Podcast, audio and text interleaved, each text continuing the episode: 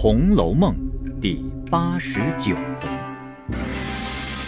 人亡物在，公子填词；蛇影悲宫，贫亲决裂。上半部分。却说凤姐正自起来纳闷，忽听见小丫头这话，又唬了一跳，连忙问道：“啊，什么官事？”小丫头道：“嗯，也不知道。刚才二门上小厮回进来，回老爷有要紧的官事，所以太太叫我请二爷来了。”凤姐听是工部里的事，才把心略略的放下，因说道：“啊，你回去回太太，就说二爷昨日晚上出城有事，没有回来，打发人先回甄大爷去吧。”那丫头答应着去了。于是贾珍过来见了部里的人，问明了，进来见了王夫人，回道：“啊，部中来报，昨日何总走到河南一带绝了河口，淹没了吉府州县，又要开销国堂修理成功，呃，工部司官又有一番照料，所以部里特来报知老爷的。”说完退出，即贾政回家来回明。至此。直到冬间，贾政天天有事，常在衙门里。宝玉的功课也渐渐松了，只是怕贾政觉察出来，不敢不常在学房里去念书，连黛玉处也不敢常去。那时已到十月中旬，宝玉起来要往学房中去。这日天气陡寒，只见袭人早已打点出一包衣服，向宝玉道。今日天气很冷，早晚宁使暖些啊。说着，把衣服拿出来给宝玉挑了一件穿，又包了一件，叫小丫头拿出交给贝明，嘱咐道：“天气凉，二爷要换时，好生预备着。”贝明答应了，抱着毡包跟着宝玉自去。宝玉到了学房中，做了自己的功课，忽听得窗纸呼啦啦一派风声。黛如道：“哎呀，天气又发冷。”把封门推开一看，只见西北上一层层的黑云渐渐往东南扑上来。贝明走进来回宝玉道：“二爷，天气冷了，再添些衣服吧。”宝玉点点头。只见贝明拿进一件衣服来，宝玉不看则已，看了时神已痴了。那些小学生都扒着眼瞧。却原是晴雯所补的那件金雀裘。宝玉道：“怎么拿了这一件来？是谁给你的？”贝明道：“呃，是里头姑娘们包出来的。”宝玉道：“哎呀，我身上不太冷，且不穿呢，包上吧。”黛如只当宝玉可惜这件衣服，却也心里喜他知道俭省。贝明道：“二爷穿上吧，着了凉又是奴才的不是了。二爷只当疼奴才吧。”宝玉无奈，只得穿上，呆呆的对着书坐着。黛如也只当他看书，不甚理会。晚间放学时，宝玉便往黛如托病告假一天。黛如本来上年纪的人，也不过伴着几个孩子姐妹儿，时常也八病九痛的。乐得去一个少操一日心，况且明知贾政事忙，贾母溺爱，便点点头。宝玉一进回来，见过贾母、王夫人，也是这样说，自然没有不信的，略坐一坐，便回园中去了。见了袭人等，也不似往日有说有笑的，便合衣躺在炕上。袭人道：“晚饭预备下了，这会儿吃还是等一等？”宝玉道：“我不吃了，心里不舒服，你们吃去吧。”袭人道：“那么这，你也该把这件衣服换下来，那个东西哪里经得住揉搓？”宝玉道：“不用换。”袭人道：“哎，倒也不但是娇嫩物，你瞧瞧那上头的针线，也不该这么糟蹋它呀。”宝玉听了这话。正碰在他心坎上，叹了一口气道：“这么着，你就收起来给我包好了，我也总不穿它了。”说着站起来脱下，袭人才过来接时，宝玉已经自己叠起。袭人道：“二爷怎么今日这样勤谨起来？”宝玉也不答言，叠好了便问：“哦，包这个的包袱呢？”麝月连忙递过来，让他自己包好，回头却和袭人挤着眼笑。宝玉也不理会，自己坐着无精打采。猛听架上钟响，自己低头看了看表，针已指到酉初二刻了。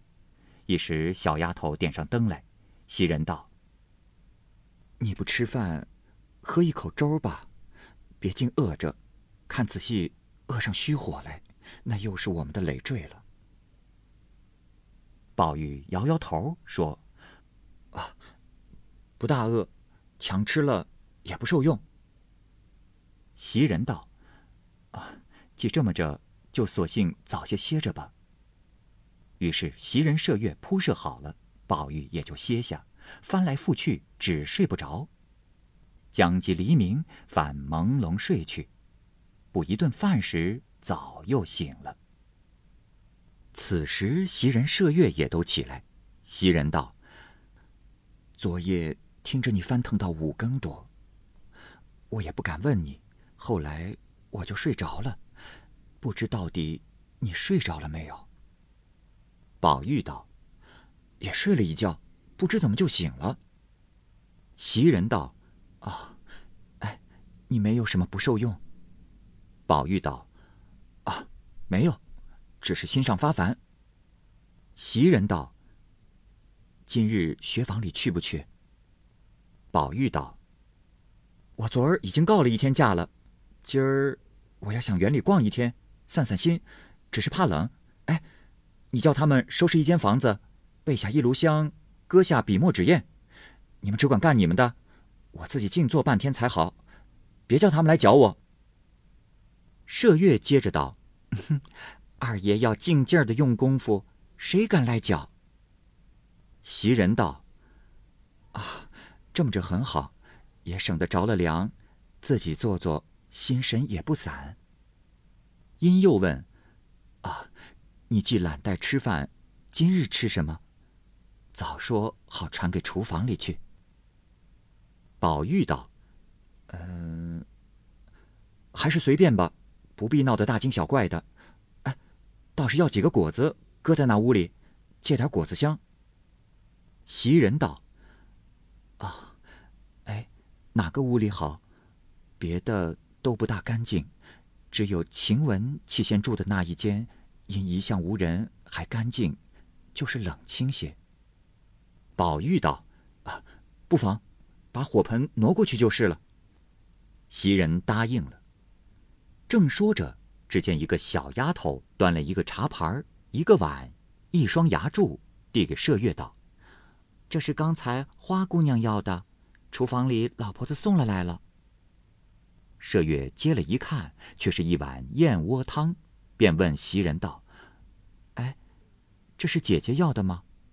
袭人笑道：“啊，昨夜二爷没吃饭，又翻腾了一夜，想来今日早起。”心里必是发空的，所以我告诉小丫头们，叫厨房里做了这个来的。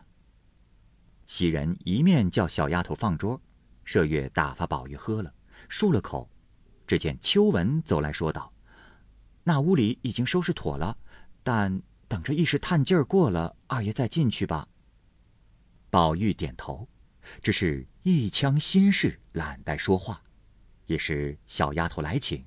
说笔砚都安排妥当了，宝玉道：“知道了。”又一个小丫头回道：“早饭得了，二爷在哪里吃？”宝玉道：“呃，就拿了来吧，不必累赘了。”小丫头答应了，自去。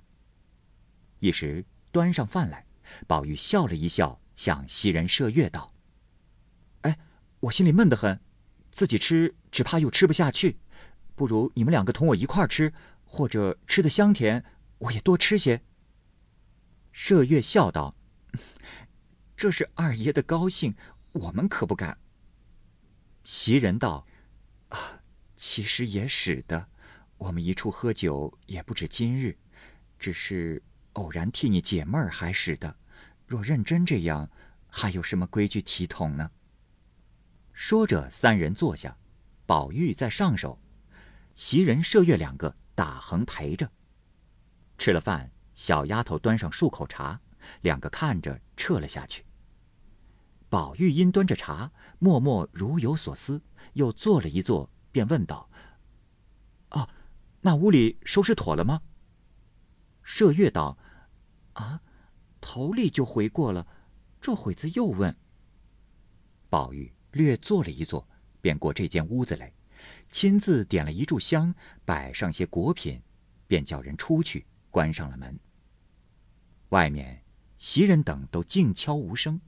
宝玉拿了一幅泥金角花的粉红笺出来，口中注了几句，便提起笔来写道：“怡红主人，焚赋情解之之，着名清香。”树鸡来响。意思是，怡红院主人有话想对晴雯说。仅以一杯清茶和一盘果品为祭，希望你来享用。其词云：“随身伴，独自亦筹谋。谁料？”风波平地起，顿教屈命及时休。暑雨化轻柔，东逝水，无复向西流。想想更无怀梦草，天衣还见翠云裘。默默。使人愁。译文是：失去了亲密无间的同伴，我孤孤单单思念不已。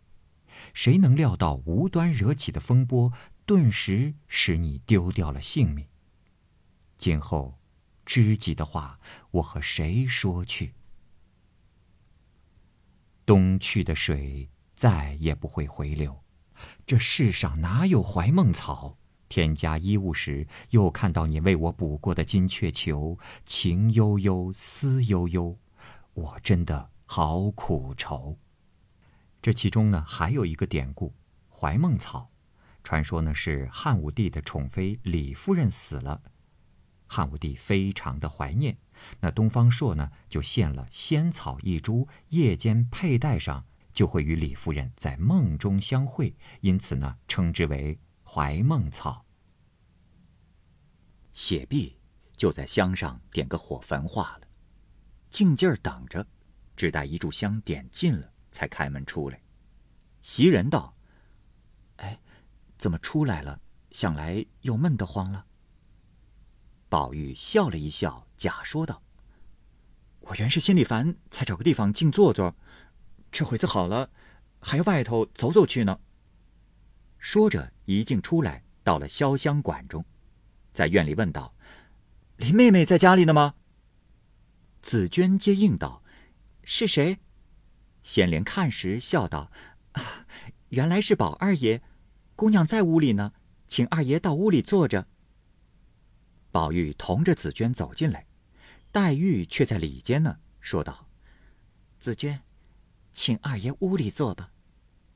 宝玉走到里间门口，看见新写的一副紫墨色泥金云龙间的小对，上写着“绿窗明月在，青石古人空”。这两句诗呢，出自于唐崔颢的《题神隐侯八咏楼》当中，意思呢是说，明月将永存，而人生呢是短暂的。即使青史留名，也是徒有虚名，所以呢，叫做青史古人空。宝玉看了，笑了一笑，走入门去，笑道：“妹妹做什么呢？”黛玉站起来，迎了两步，笑着让道：“啊请坐，我在这里写经，只剩的两行了，等写完了再说话。殷叫雪雁倒茶，宝玉道：“哎，你别动，只管写。”说着，一面看见中间挂着一副单条，上面画着一个嫦娥，带着一个侍者，又一个仙女也有一个侍者，捧着一个长长的衣囊似的。二人身边略有些云雾，别无点缀，全房李龙棉白描写意，上有“斗寒图”三字，用八分书写着。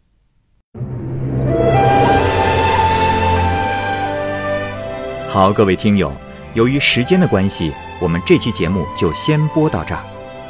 欲知后文详情，欢迎您关注蚂蚁晒尔，并订阅我播讲的《红楼梦》。另外，还有更多精彩的系列故事也在其中，欢迎您关注收听。如果您有什么样的意见或者建议，可以通过下方的留言方式及私信的方式告诉我，我会在第一时间回复您。我是蚂蚁，我们下期节目再见。